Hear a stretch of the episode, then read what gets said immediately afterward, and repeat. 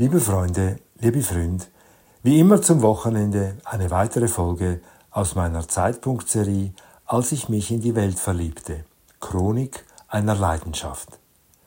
In der letzten Folge erzählte ich, wie ich meinen Vater zum Kommunismus bekehren wollte und mir nur ein paar Tage später die Rückkehr von Jesus Christus wünschte.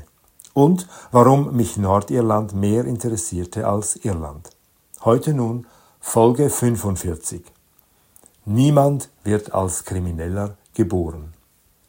Gestern, am Samstagnachmittag, so schrieb ich am 2. Juli 1972 ins Tagebuch, habe ich mich geschlagene sieben Stunden mit Mathematik befasst. Heute jedoch, einen Tag vor der ersten Maturprüfung, ließ ich den Stoff links liegen und befasste mich stattdessen den halben Tag mit dem Thema Nordirland. Das ist viel wichtiger als die Mathematikprüfung. Zitat Ende.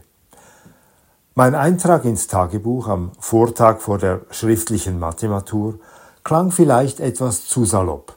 Das Herunterspielen der gefürchteten Prüfung diente auch ihrer Entschärfung. Denn ich wusste, wenn ich die Matur nicht bestand, dann wegen meiner Matheverweigerungshaltung, deren drohende Konsequenzen ich bis zuletzt leichtfertig abgetan hatte. Einen Tag später lag die Prüfung schon hinter mir. Im Tagebuch notierte ich knapp und traumtänzerisch, Zitat, es war ein Spaß zwischen zwei und drei.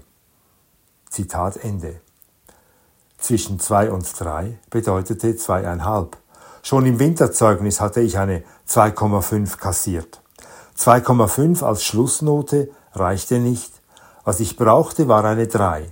Nun konnten mich nur das Sommerzeugnis und die mündliche Prüfung retten, die nach den Ferien angesagt war. Ich flüchtete mich in meine notorische Zuversicht und sah mich in ihr bestätigt durch das generell gute Gefühl nach den Prüfungen an den folgenden Tagen. Auf den Deutschaufsatz hatte ich mich sogar richtig gefreut. Unser Deutschlehrer legte uns folgende Aussage vor. Kriminalität ist eine Art von sozialem Protest. Wir hatten vier Stunden Zeit, aber nach drei Stunden gab ich den Aufsatz schon ab. Ich hatte nicht lange nachdenken müssen.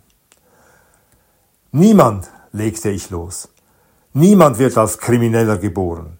Niemand hat eine kriminelle Veranlagung. Denn der Mensch ist hauptsächlich ein Produkt seiner Erziehung und seiner Umwelt. Er ist ein Produkt der Gesellschaft, in der er lebt. Zitat Ende. Heute würde ich mir widersprechen. Heute bin ich der Meinung, dass ein Mensch nicht als unbeschriebenes Blatt zur Welt kommt.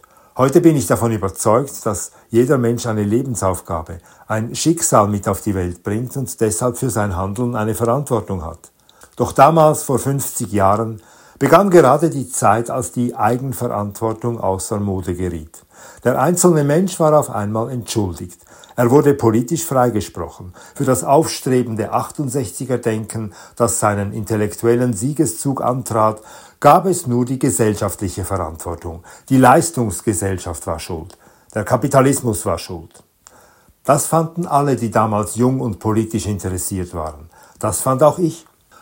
Und ganz besonders richtete sich meine Kritik gegen den herrschenden Strafvollzug, gegen das Gefangenhalten von Menschen.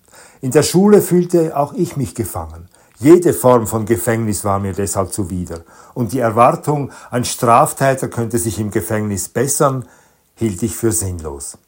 Zitat Der Kriminelle wird der Gesellschaft entzogen und kommt in die Isolation zusammen mit anderen Menschen, die genauso gescheitert sind. So macht der Aufenthalt im Gefängnis alles noch schlimmer. Wird der Kriminelle entlassen, muss er seine aufgestauten Rachegefühle entladen, was sich in neuen Verbrechen äußert. So gesehen ist Kriminalität ganz sicher eine Form von Protest.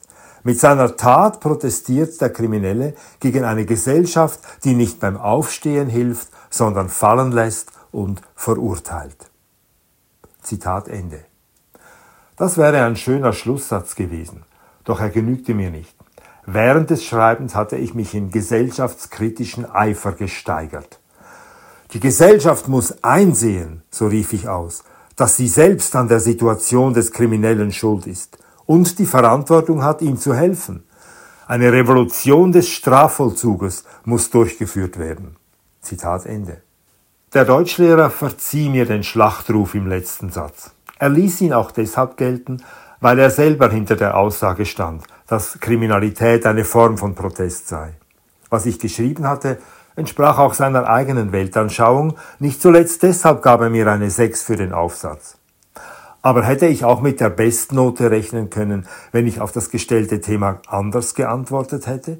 Wenn ich zur Erkenntnis gekommen wäre, Kriminalität sei kein Protest, sondern eine Form von Verzweiflung, ein Ausdruck von Selbsthass, eine Verirrung des Schicksals?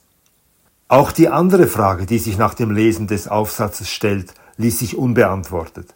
Was soll denn mit Mördern und Räubern geschehen, wenn man sie nicht mehr einsperren will? Etwas mehr Realitätsbezug hätte dem Aufsatz durchaus nicht geschadet.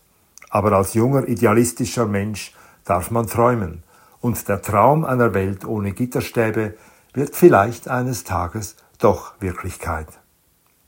Die schriftlichen Prüfungen sind geschafft, schrieb ich erleichtert ins Tagebuch.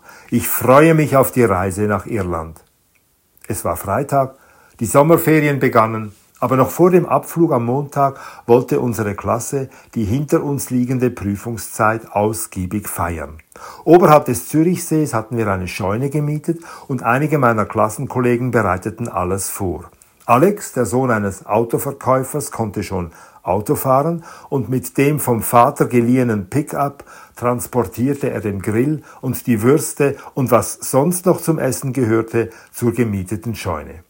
Vor allem aber fuhr er den Alkohol auf den Berg hinauf. Der Alkohol war für meine Kameraden gewissermaßen der Sinn des Ganzen.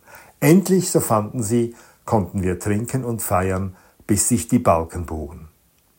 Ein paar Brave und Streber blieben zu Hause. Aber alle anderen waren dabei und auch ich hatte Lust auf die Party, obwohl mein Hauptinteresse nicht Saufen war. Nur ein einziges Mal war ich bisher betrunken gewesen, während der Arbeitswoche der Klasse im Jahr davor. Ich habe die Zecherei jenes Abends in einem früheren Kapitel erwähnt und auch literarisch verewigt, in meinem Buch Im Schulzimmer des Lebens. Doch an das kollektive Besäufnis vor einem Jahr dachte ich nicht mehr. Vom Druck der Matura bis nach den Ferien befreit, geriet auch ich in eine enthemmte Stimmung, die sich keine Zügel mehr anlegen wollte. Es kam, wie es kommen musste. Das Bier und der Wein flossen in Strömen, und wir flossen mit. Wir waren noch immer zu jung, um zu merken, wann es genug ist. Wir tranken, etwas voreilig noch, auf das Ende der Schulzeit, aufs echte Leben, das wir nicht kannten, und auf unsere Kameradschaft, die uns dank der Prozente in unserem Blut viel unzertrennlicher vorkam, als sie es je gewesen war. Einer der Kameraden, einer mit guten Connections, hatte noch etwas mitgebracht. Etwas zum Rauchen. Und ich meine damit nicht die Zigaretten, deren weggeworfene Kippen überall auf dem Boden lagen, wie das damals so üblich war. Ich meine das Rauschgift. Mitten im Trinkgelage Inzwischen war es schon Mitternacht, wurden die ersten Joints in die Runde gereicht. Und auch ich, obwohl ich nicht rauchte, nahm einen Zug. Und einen zweiten. Und einen dritten. Dann weiß ich nichts mehr. Es war eine warme Sommernacht. Wir hatten alle draußen gesessen, und als ich erwachte, war es immer noch Nacht. Ich lag auf der Wiese neben der Scheune, über mir spannte sich das unendliche Sternenzelt. Alles war still. Nur ein Feuer flackerte noch ein wenig, und mir war schlecht. Kotzelend. Der unverdauliche Cocktail von Haschisch und Alkohol würgte mich. Und er würgte mich noch viel mehr, als ich merkte, was für ein Geruch meine Nase erfüllte. Der Geruch eines Schweinestalls. Er befand sich ganz in der Nähe, und ich werde das nie vergessen. Wie ich da lag, berauscht und betrunken zugleich, kaum in der Lage, mich aufzurichten, das Würgen im Hals, der Blick in den nächtlichen Sternenhimmel und vor allem dieser Geruch. Jedes Mal, wenn ich seither an einem Schweinestall vorbeikomme, sticht er mir in die Nase, der Geruch jener Sommernacht 1972, als ich Verrat an meinen eigenen Grundsätzen übte.